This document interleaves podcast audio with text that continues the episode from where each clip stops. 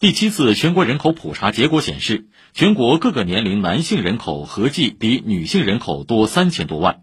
国家统计局新闻发言人傅凌辉昨天在国新办发布会上表示，这多出来的三千多万人口其实分布在不同年龄，其中二十到四十岁的适婚年龄男性比女性多了一千七百五十二万人，性别比是一百零八点九。